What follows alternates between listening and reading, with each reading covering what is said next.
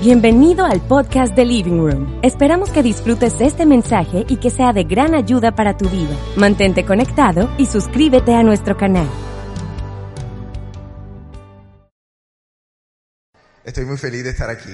Eh, antes de ir al, título del mensaje,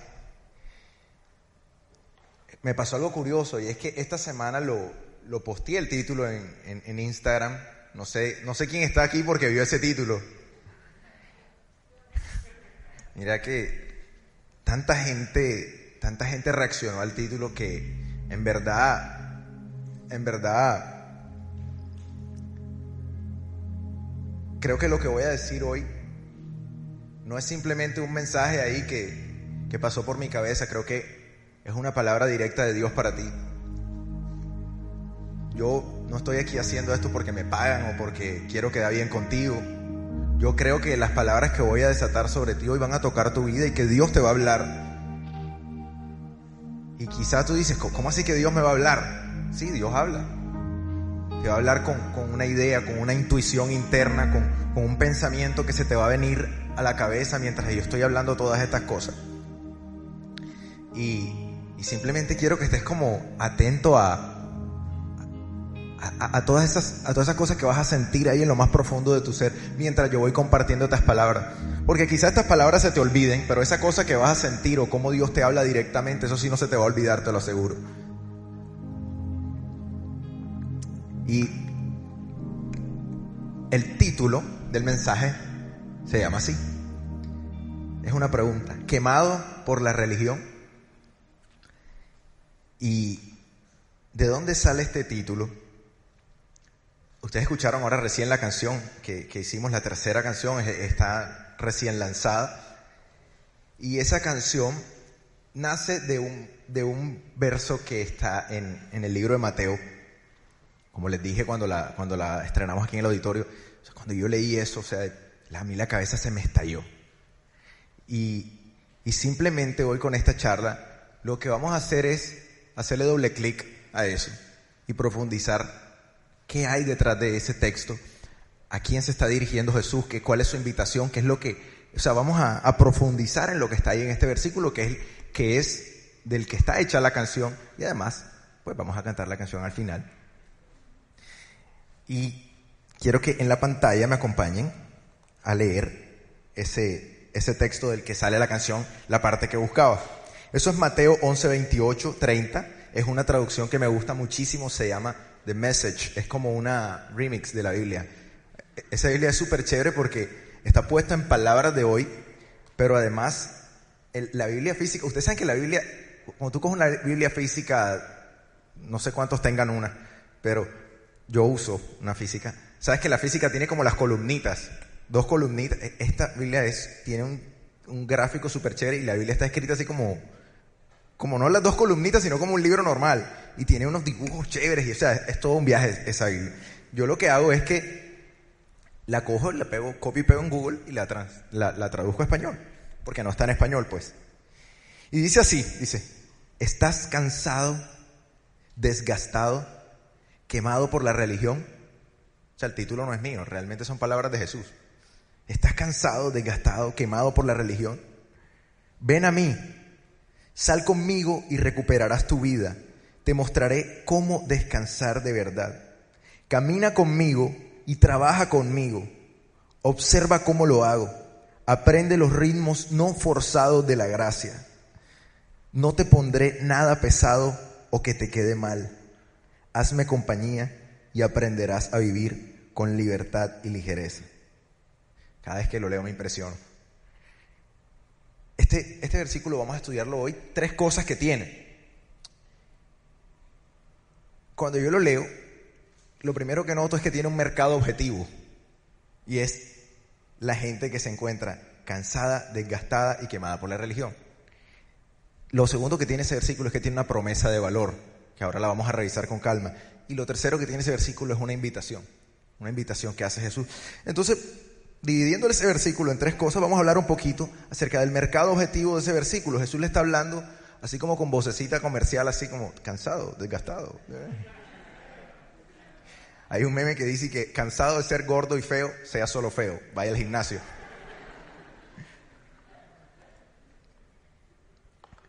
Jesús le está hablando a un público y dice, ¿estás cansado, desgastado, quemado por la religión? Claramente, hay muchísima gente quemada por la religión. Me di cuenta en, en Instagram cuando posteé esto en la historia, me mandaron unos pastorales que yo los leía y yo, qué, qué locura por la que pasa la gente cuando tiene conexión con ciertos grupos religiosos. El asunto es que este auditorio está dividido hoy en, en, dos grupos de personas, incluso los que ven el video en YouTube. Eh, eh, esta audiencia está dividida en dos grupos de personas. Uno, pues las personas que están quemadas y desgastadas por los sistemas religiosos tradicionales. Quizá tú has tenido contacto en tu búsqueda espiritual con ciertas comunidades o ciertas o ciertos grupos religiosos o, religiones que, que en ese viaje espiritual tú has salido más perdiendo que ganando, has salido frustrado, quemado, cargado y no quieres ni siquiera saber nada de, de cosas que tengan que ver con Dios. Pero por otro lado hay gente que dice, no, yo nunca he sido un tipo de, de, cosas religiosas, ni, ni tengo un trasfondo en una iglesia, cualquiera que sea su denominación. Y, y cuando pensé en estos dos grupos de personas, también se me vino a la cabeza que es posible que las palabras de Jesús perdieran caducidad en el tiempo cuando él hace esa pregunta. ¿Por qué lo digo? Porque en el mundo hay, no sé, como cuatro mil religiones, pero si hay algo que está claro, y de hecho hay, hay, un, hay un tipo gringo que, que ha pedido Abrams, él hizo un estudio y unos modelos matemáticos modeló que las religiones iban a desaparecer en tal, tanto periodo de tiempo. Entonces, si las religiones van a desaparecer, ya no habrá nada que canse y desgaste a la gente. Por tanto, estas palabras tienen un, un periodo de caducidad. ¿Cierto? No hay fallas en esa lógica. El asunto es que yo me puse a investigar qué es lo que significa religión.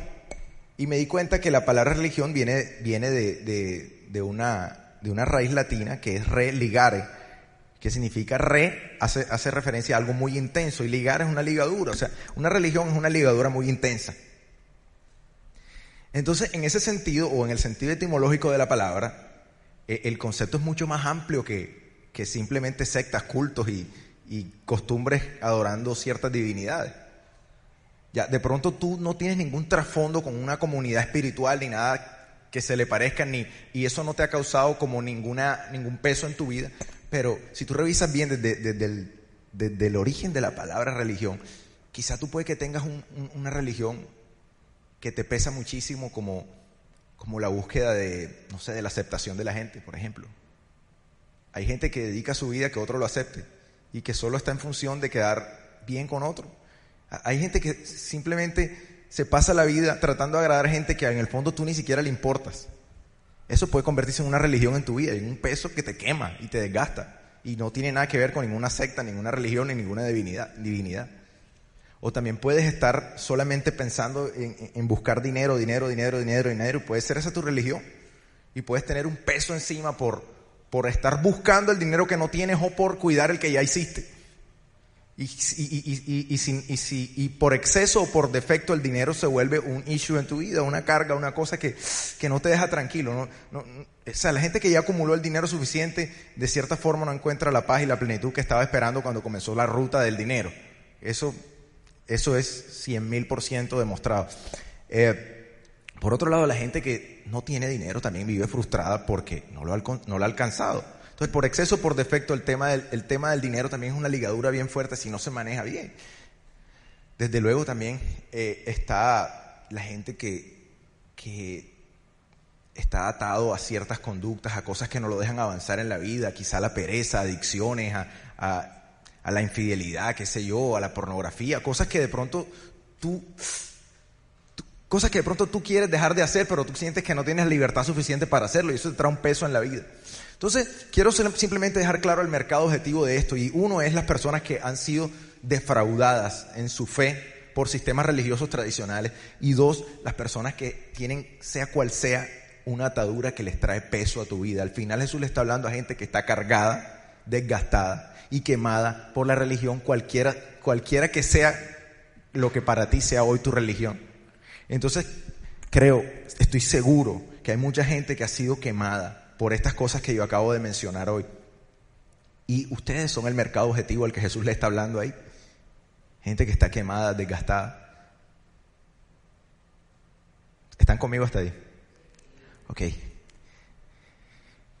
Ahora bien, pasemos a una cosa que tiene este versículo, que es la segunda cosa, dice, es una promesa de valor. ¿Cuáles son las promesas de valor que hace Jesús ahí? Voy a leer el versículo otra vez, dice, ven a mí, sal conmigo y recuperarás tu vida.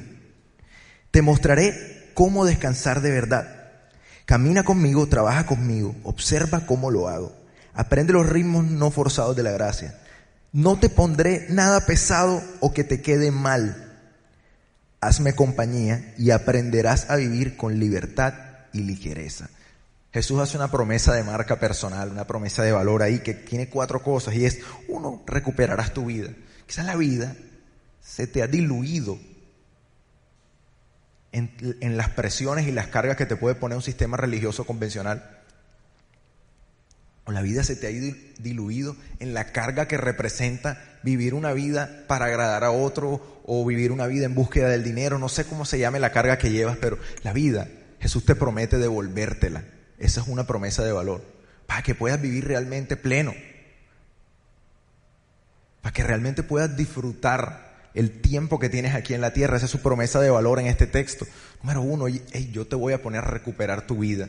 Quizás la has entregado y, la, y la has, la estás, estás perdiendo el tiempo que tienes aquí en la tierra en cosas que no, que no te van a dar la plenitud. Es su primera promesa. Su segunda promesa te dice, te, mostraré cómo descansar de verdad. Este peso del que habla Jesús no se quita en unas vacaciones, en un crucero, te lo, te lo, te lo digo por experiencia. Este peso no se quita viajando, yéndote a, a Cancún, que obviamente allá te distraes, pero el peso no se va. El peso no se va. Yo, yo, recuerdo un cuento de mi hermano que estaba en Jamaica y estaba en una playa con un peso. Y, es, y eso es más triste porque gastas plata y peor, no se, no se te va el, el, mono que tienes aquí. Jesús te promete, te promete un descanso real. Porque es que la herida que tienes no es externa, es interna. Y Él promete aliviarla en esa promesa de valor. Que hace además, dice algo. Dice, no te pondré nada pesado que te quede mal. Ojo con eso, es una promesa importante.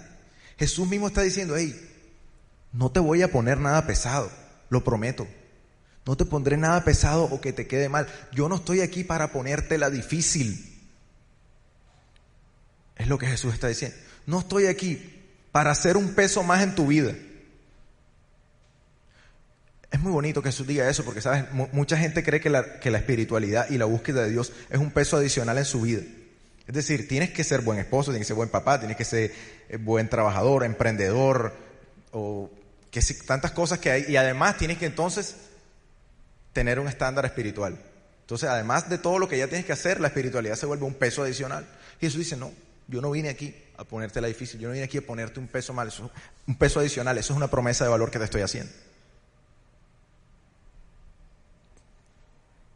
Y cuarta, cuarta promesa que hace ahí dice, aprenderás a vivir con libertad y ligereza. Aprenderás a vivir con libertad y ligereza.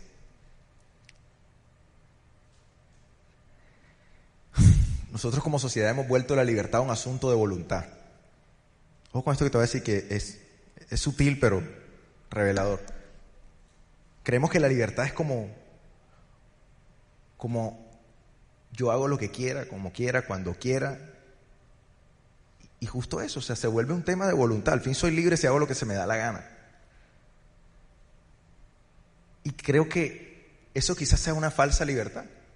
Quizás sea una falsa libertad porque si, si, tú crees que ese tipo de libertad es lo que va a hacerte feliz, te lo digo de antemano, no, no, no va a pasar. La felicidad no se alcanza cuando haces todo lo que quieres, cuando quieres, como quieres, porque, porque quieres. Porque yo lo que quiero es comerme esa nevera de postres que hay afuera. Pero al final eso va a deteriorar mi salud. Mi apariencia se va a deteriorar también. Y es lo que quiero quizá. Pero si yo paso la vida haciendo lo que yo quiero, realmente lo que estoy es una extraña forma de esclavitud de la que Jesús quiere liberarme. Porque Jesús vino para liberarnos de la esclavitud de, de, nuestros propios deseos. Si notas la diferencia. Jesús vino para darte una verdadera libertad. Por eso es cuando Él dice, si el Hijo es libertad, serán verdaderamente libres. Si, si, Él dice verdaderamente libres es porque hay una falsa libertad de la que está hablando. Y es esa, es esa libertad en la que tú vives para tus propios deseos. Y cuando tú vives para tus propios deseos, terminas llevándote a alguien más por delante. Pero sin embargo Jesús te promete aquí que te, Él te va a, enseñar a vivir con libertad y ligereza. a una verdadera libertad. Una, una, una verdadera libertad es donde tú tienes la libertad realmente para sobreponerte sobre lo que quieres que no te conviene. Eso sí es la verdadera libertad. La verdadera libertad no es hacer lo que te da la gana, es, es que tú tengas el poder y la libertad para tomar mejores decisiones que, que no solo van orientadas en tu ego, sino también en el beneficio de otras personas. No voy a ponerme denso en esto, pero sentí decir esto, y es que la, falsa libertad puede competir hasta con el amor. En un punto, piensa solo en esto, razones por las que un papá abandonaría a un hijo solamente se pueden agrupar en dos grandes grupos según yo, pues. No, esto no es ningún estudio, pero una razón es porque sea lo mejor para el bebé, pero la otra razón es porque es lo mejor para el padre. ¿Se entiende? Entonces, en el segundo ejemplo, lo que está operando es la falsa libertad, porque el papá está dejando al hijo, no porque es lo mejor para el bebé, sino porque es lo mejor para él. Y eso, soy libre de hacerlo, sí, pero es una falsa libertad porque al final se lleva a alguien más por delante. Y de esa falsa libertad Jesús quiere liberarte, es una de sus promesas de valor.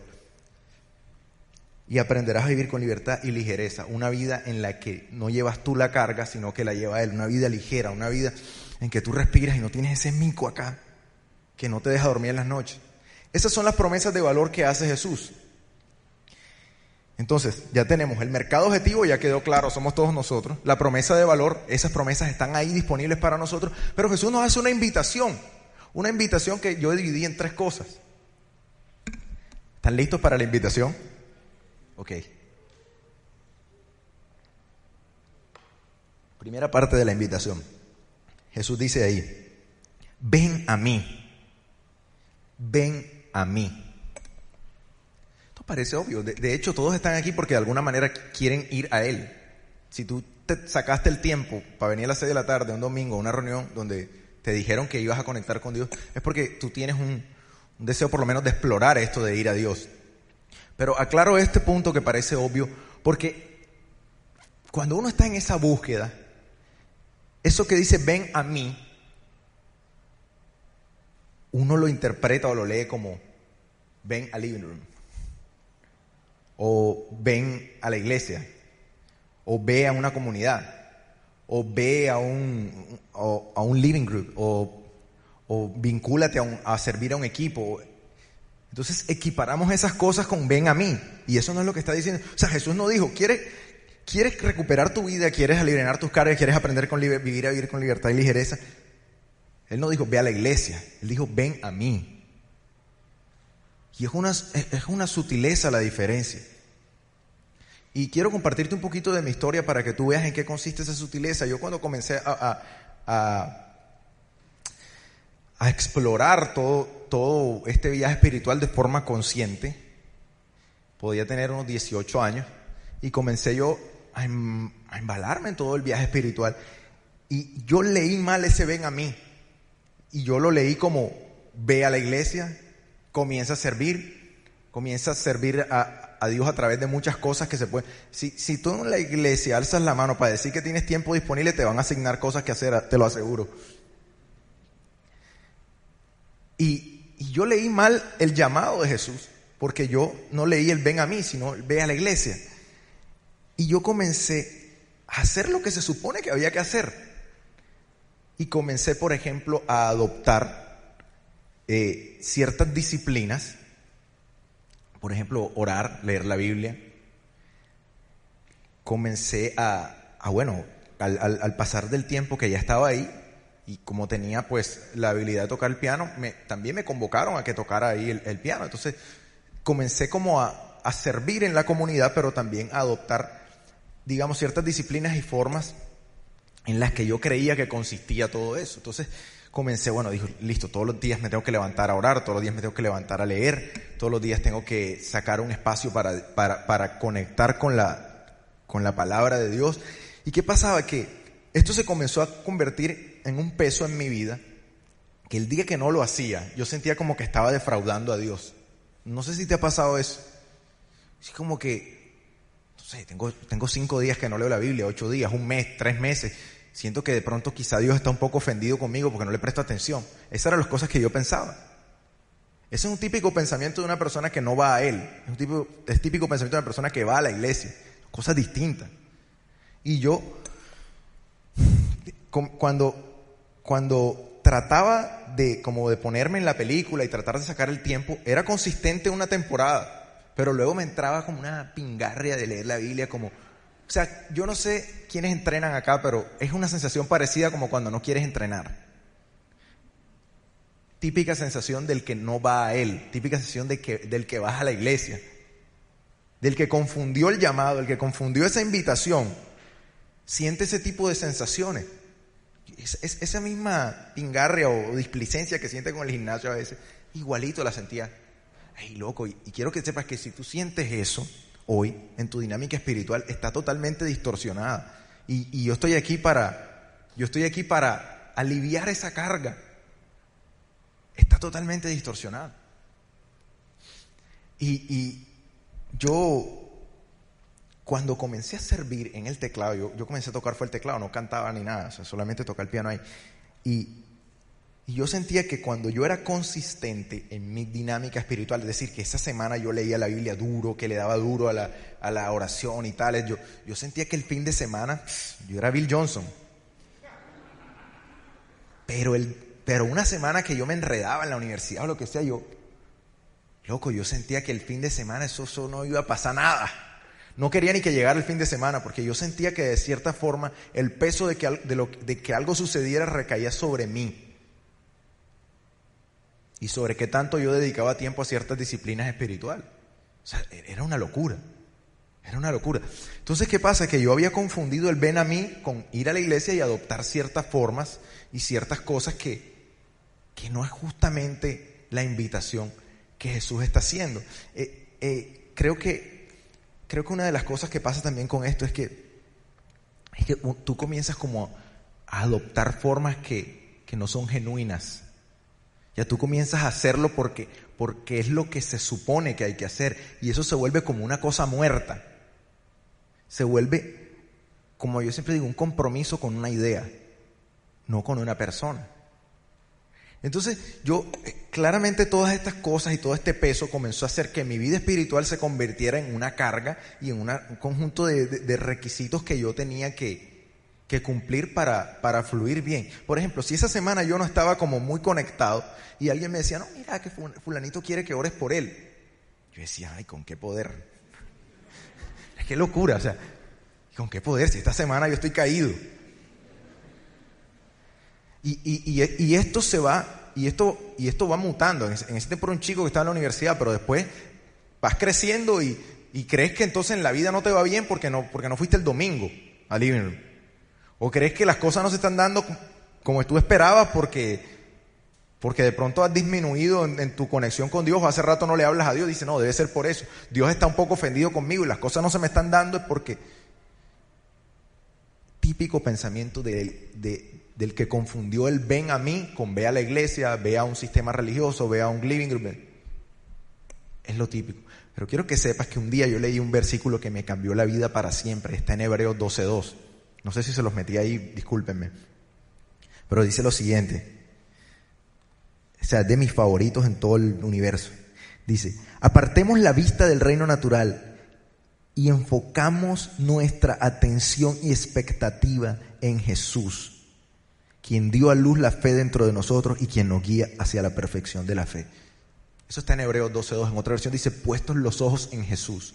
Yo comencé a darme cuenta que mis ojos estaban puestos en muchas cosas buenas y que para, aparentemente eran espirituales, pero que no estaban puestas en Jesús. Y eso hace una gran diferencia. Yo, mis, ojos estaban puestos en quién? En mí. En lo que yo podía hacer para, para ser un, un buen ministro, en lo que yo podía hacer para, para ganarme el favor de Dios, para que entonces me, me fuera bien en la universidad o en los negocios cuando ya comencé a emprender.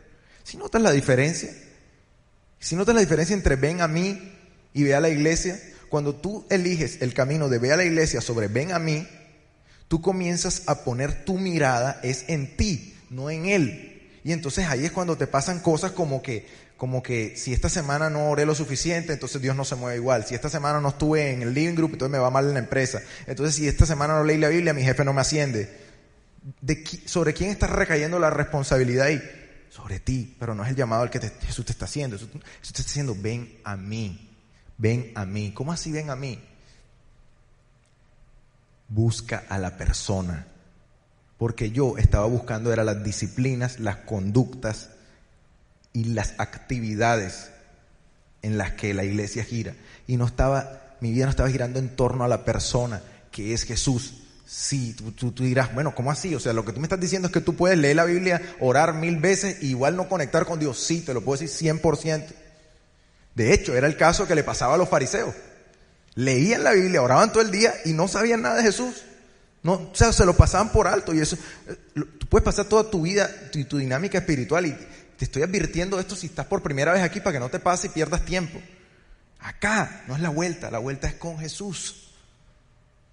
Te, voy a poner un, ejemplo en una, en una fotico que tengo ahí de una ballena, así estaba yo. ¿Se, entiende la idea?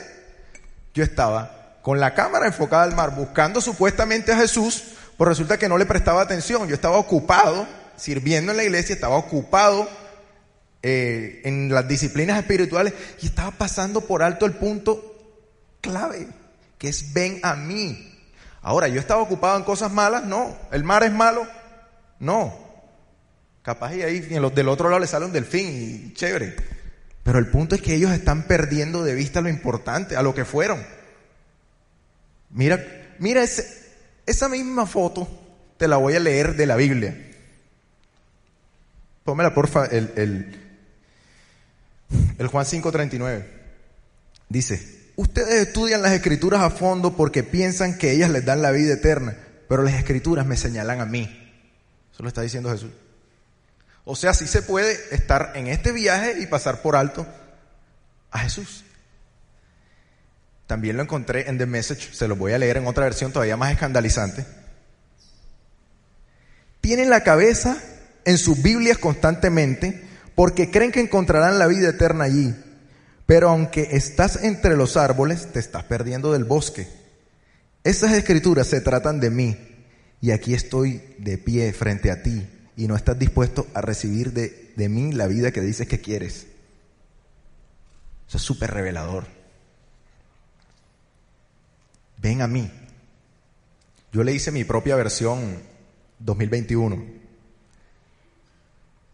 Ponla por fin.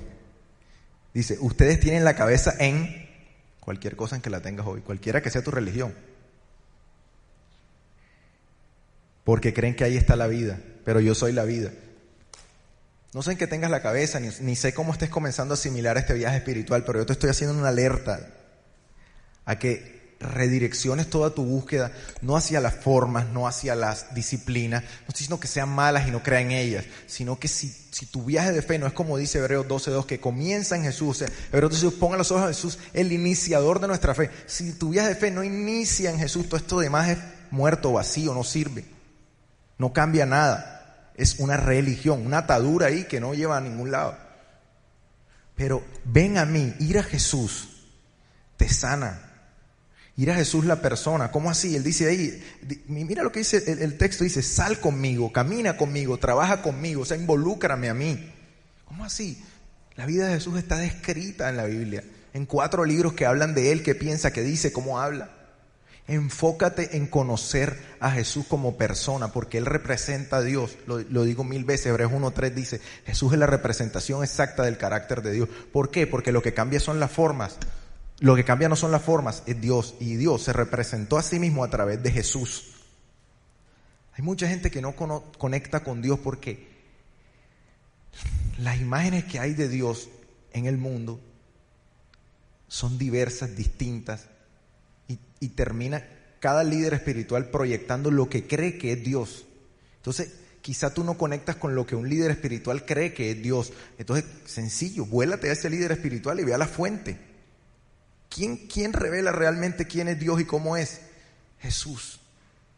Entonces, en un mundo lleno de imágenes donde cada quien opina de cómo es Dios, Jesús dice, yo soy. No tienes más nada que ver. Ven a mí. Conóceme a mí. Es la invitación que Él está haciendo. Parece una sutileza, pero si vienes al living room, quiero que sepas, La vuelta no es venir al libro, la vuelta es conocer a Jesús. Por eso aquí lo que estamos haciendo es, vienes al libro, ¿cómo no? Ahora esta dirección hacia donde realmente el que tiene el poder para aliviar la carga que llevas tú. Porque estas disciplinas espirituales y todas estas cosas de involucrarte en un equipo, si, no, si tú no vas a Él, esto es una carga más. Y esto te va a hacer un peso y no se te va a ir. Entonces, el peso lo aliviana es Él, no las cosas que tienen que ver con Él, que son distintas. ¿Estás conmigo hasta ahí? ¿Se entiende la idea? Ok. Segundo, segunda parte de la invitación de Jesús. Uno dice, ven a mí, y dos dice, aprende los ritmos no forzados de la gracia. Por esa frase fue que hicimos la canción. Esa frase es brutal. Aprende los ritmos no forzados de la gracia. ¿Cómo así que aprende los ritmos forzados de la gracia? Cuando dice aprende es porque, cuando, cuando te están diciendo que aprendas algo es porque claramente no lo sabes. Porque si ya, si ya lo supieras, ¿para qué lo vas a aprender? Aprende los ritmos no forzados de la gracia. O sea, Jesús está asumiendo que tú no sabes cuáles son los ritmos forzados de la gracia. Te está diciendo en tu cara, tú no sabes, apréndelos. Tiene todo el sentido del mundo. Porque la sociedad en que vivimos, nuestra cultura, pondera con cierto estatus la ocupación. Cuando tú dices, no, es un tipo ocupado. Eso le da, no sé, como cierto estatus intrínseco. No, ese más nunca contesta, anda más ocupado. Entonces, es, es, como que hay unos que se hacen los ocupados. Ya, como para pero esta sociedad pondera la ocupación, el activismo, el que más hace. Hay gente que se siente mal porque no hacen nada. No estoy, no, ah, estoy haciendo apología a la flojera, sino que realmente esta sociedad es así, demanda siempre que tú estés a mil. Hay gente que ya podría jubilarse, pero no lo hacen porque sienten como que pierden y lo intentan, pero al rato están metidos en proyectos y embalados en otras cosas. En fin, el asunto es que esta, esta sociedad realmente pondera la ocupación. Entonces, en, en, un, en un mundo donde Jesús llega y reina la meritocracia, donde cada quien gestiona, donde cada quien asciende con su propio esfuerzo, Él tiene que decir, ahí, ustedes están acostumbrados a un sistema que no es mi sistema. Ese es su sistema, el sistema de este mundo, pero mi reino no es de este mundo. En su sistema muy bien, pero ustedes tienen que aprender el mío. El mío no opera así como opera el de ustedes, que es todo por mérito, todo por, todo por su autogestión, todo por su fuerza. Ese es el mundo de ustedes, pero en mi mundo no funciona de esa manera. Entonces, ¿qué pasa? Que nosotros cometemos un error grave al momento de, de, iniciar nuestra búsqueda de Dios y por eso terminamos quemados por la religión. ¿Por qué cometemos un error grave? Porque cogemos el sistema de este mundo, la meritocracia, la ocupación, el activismo, y lo traemos lo queremos meter en la búsqueda de Dios. Como ese mundo funciona así, asumimos que con Dios las cosas funcionan también así, por mérito, por sacrificio, por esfuerzo, por la ley del que pague el precio más. Y terminas tú trayendo a ti una carga que te quema. Por eso eso usted está diciendo, hey, no, tienes que deshacerte de ese sistema y aprender mi sistema. ¿Cuál es mi sistema? Los ritmos no forzados de la gracia. ¿Qué pasa cuando tú coges las, cuando tú coges el sistema de este mundo y lo, y lo extrapolas a tu vida espiritual, haces cosas como esto?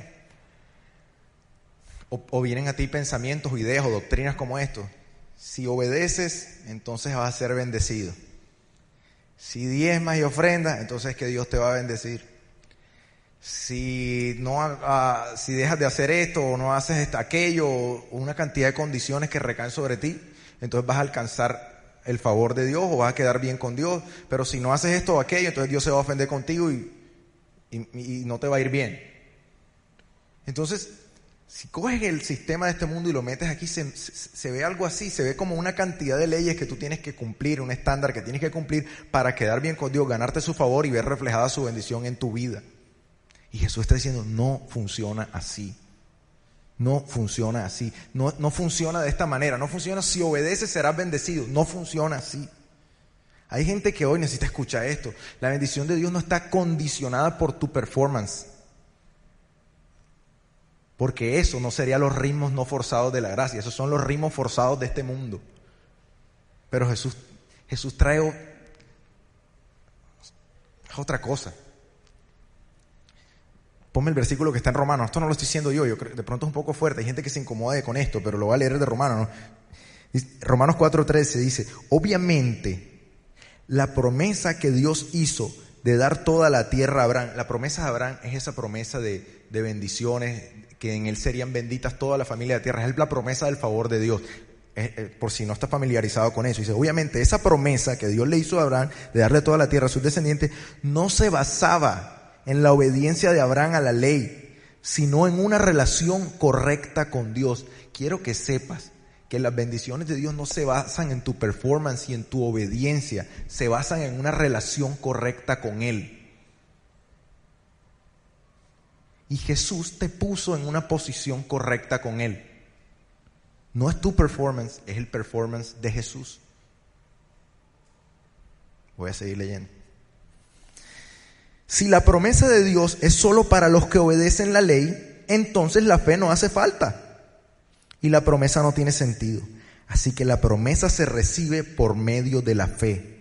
Es un regalo inmerecido Dice, es un regalo inmerecido. Por eso dice los ritmos no forzados de la gracia. La gracia es inmerecida, escandalosamente inmerecida. No tienes que hacer tú nada para que sea gracia. Es un regalo inmerecido. Y vivamos o no de acuerdo con la ley de Moisés, ojo, y vivamos o no de acuerdo con la ley de Moisés, los diez mandamientos, todos estamos seguros de recibir esa promesa si tenemos una fe como la de Abraham, quien es el Padre de todos los que creen. Conclusión, Dios no te bendice por lo que tú puedas hacer. Dios te bendice a través de la fe. ¿Qué es la fe? Estar de acuerdo. Dice, Señor, sabes que yo estoy de acuerdo. Si tú dices que, si tú dices que yo estoy bendecido, yo no me opongo a eso. No es tu performance. Son los ritmos no forzados de su gracia. ¿Por qué son ritmos no forzados? ¿Cuál es la diferencia entre, entre los ritmos forzados de este mundo y los ritmos no forzados de la gracia? Los ritmos forzados de este mundo ponen el peso sobre ti, pero los ritmos, de forzados de la, los ritmos no forzados de la gracia ponen el peso y el compromiso sobre él. Está descrito en el nuevo pacto, puedes leerlo en Hebreos 8. Jesús, Jesús en la cruz selló un pacto entre Dios y tú, por si no sabías un acuerdo. Ese acuerdo se resume en lo siguiente, Dios, Dios dice, en este nuevo pacto yo pondré mis leyes en sus mentes y en su corazón las escribiré. Dice, yo pondré. A diferencia del, del sistema de este mundo, tú no tienes que interiorizar normas, sino que Dios dice, yo pondré. ¿De quién es la responsabilidad tuya o de Él? Él dice, yo pondré. Yo pondré mis leyes en su mente y en su corazón las escribiré. No es como que te tienes que introducir diez mandamientos en la cabeza y tratar de pujar para hacerlos. El compromiso es de Él, por eso son ritmos no forzados. Yo pondré mis leyes en su mente y en su corazón las escribiré. Ustedes serán mi pueblo y yo seré su Dios. O sea, ustedes son mi familia. O sea, yo los adopto. No es que ustedes tienen que hacer algo para. Yo los adopto porque fue mi decisión. Porque dice Romanos, aun cuando eran mis enemigos, yo decidí adoptarlos. No es porque ustedes me amaron primero, dicen primera de Juan 4. No se trata de que ustedes me amaron primero, se trata de que yo los amé primero a ustedes. Y los puse en una relación correcta conmigo. ¿De quién fue la responsabilidad? De Él. Él nos adoptó. Dice, y yo me olvidaré de sus pecados y nunca más me acordaré de ellos. Él, él se encargó de lidiar con las cosas que tú crees que te separan de Dios. Yo me voy a hacer cargo, dice. No es que tú te vas a hacer cargo, yo me hago cargo. Dice, yo cojo eso y dice, lo meto en una caja y lo tiro en el fondo del mar, literalmente, lo dice metafóricamente. O sea, yo, me, yo, yo soluciono ese, problema.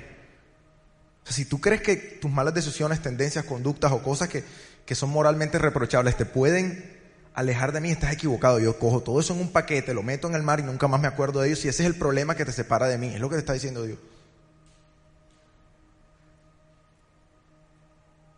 Son los ritmos no forzados de su gracia. Si tú te das cuenta, ese nuevo pacto pone la responsabilidad cien mil por ciento sobre él. No forzado. ¿Sabes qué tienes que hacer tú? Creerlo. Estar de acuerdo.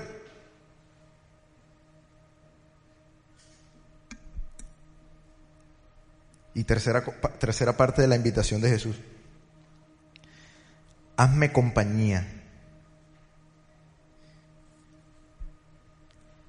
Hazme compañía. Ella está aquí. O sea, hay gente que, que subestima el estar ahí. O sea, no tienes que estar necesariamente haciendo algo o, o llenando tu vida de activismo, cosas espirituales que tú crees que te conectan a Dios. Creo en todo eso. Yo, una vida más activa en las cosas de Dios que, que la mía no puedo, ya, ya no me cabe más en la agenda.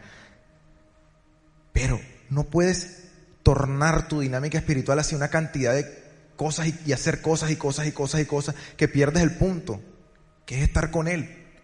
Lo más valioso de todo lo que hacemos como banda, de todos los proyectos en los que nos metemos, no es la actividad, es que lo hago con Él. Es lo más valioso. Es que lo hago con Él. Hazme compañía. Es la tercera parte de su invitación. Estate conmigo, no tienes que estar como, no te desesperes, cálmate. Fíjate, ahí está la historia de Marta y María. Como estamos en un mundo que pondera tanto la ocupación, ahí estaba Marta haciendo de cuanta cosa para atender a Jesús. Y estaba hasta indignada con María, que no hacía nada. María estaba simplemente sentada ahí escuchando a Jesús. Y Marta estaba indignada porque María estaba en los ritmos no forzados de la gracia. Quizá que tú vivas en los ritmos no forzados de la gracia va a indignar a unos cuantos. No tengo un antídoto contra eso.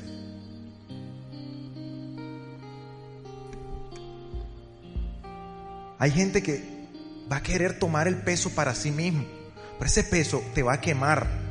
Jesús lo dice, estás quemado por la religión, te quema. Hazme compañía.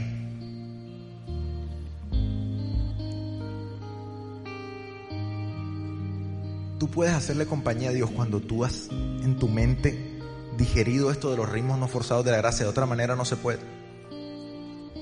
Cuando tú eres consciente que Dios te amó primero a ti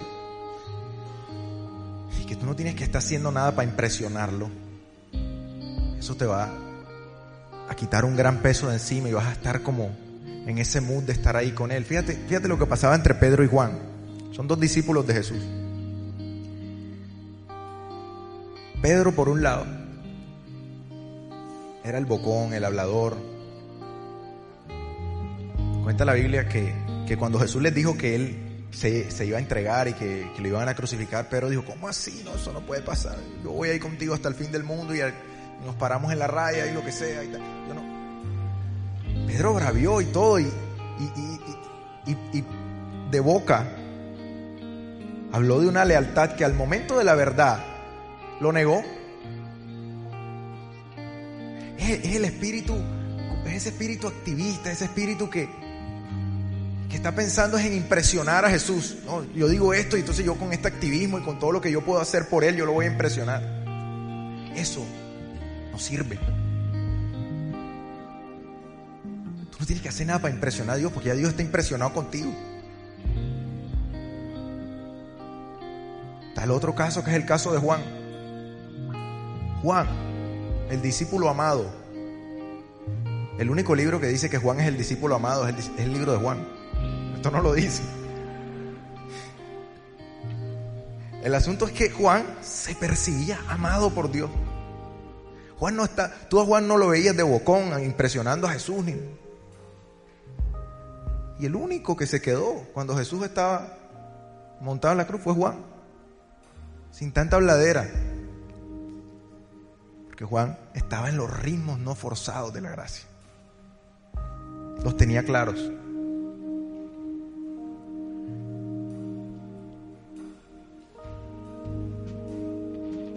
Hazme compañía. No subestimes el, el poder que hay en simplemente estar ahí con Jesús. El sistema religioso quizá quiera ponerte un peso, pero es más valioso estar.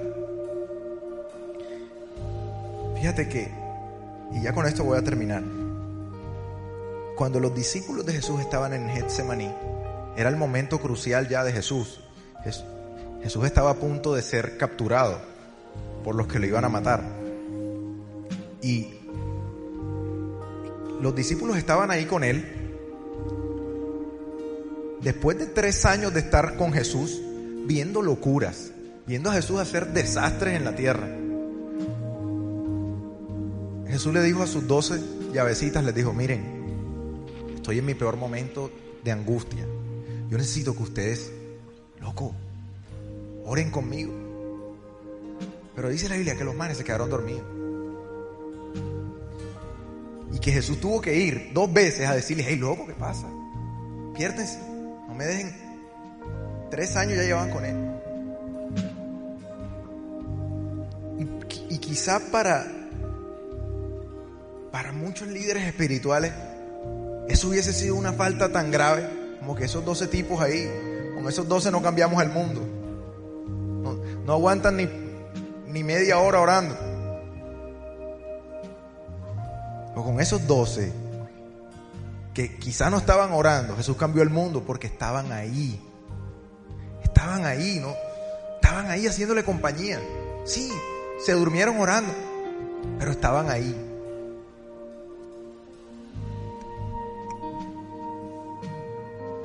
Si te duermes orando, el Señor te levanta. Si hay cosas que no puedes manejar ahora, quizás conductas que se salen de tus manos. ¿Sabes qué va a hacer eso? No te va a decir, no, no, yo te descarto, tú no sirves. Él va a levantarte. Pero no te va a echar del jardín.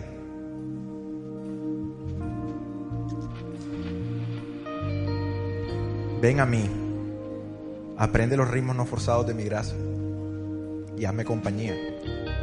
Es la oferta concreta que te hace Jesús con una oferta de valor que ya conoces. El resto está en tus manos.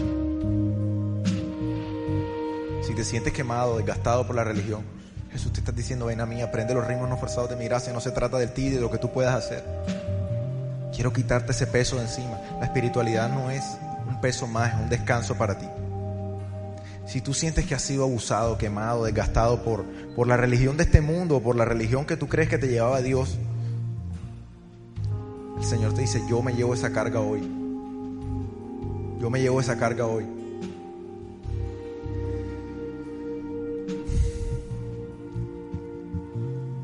Quizá cuando uno quiere decirle palabras exactas a Dios, no se le dan. Por eso escribo canciones que le ayuden a la gente a decir lo que hay que decir. Y simplemente ahora vamos a poner la guitarra y quiero que ustedes me acompañen a cantar esta canción que se llama La parte que buscaba, donde esto es justamente lo que yo le estoy diciendo a Dios ahí. Yo no quiero aparentar, tú eres lo que me llena. Tú eres lo que yo necesito realmente, no son sistemas religiosos, no son, no son lo que este mundo me ofrece. Tú eres quien te llevas mi peso, yo quiero intercambiar esta carga que llevo por el descanso que tus palabras me dan. Yo quiero oír los ritmos no forzados de la gracia. Deshazte de ese peso y camina hacia Jesús. Y quizás has estado como enfocado o asumiendo la espiritualidad, desde la visión de los tipos en, la barquita con la ballena. Hoy es un punto en que tú puedes rodar tu mirada hacia el que realmente importa, que es Jesús. Él es la parte que buscas.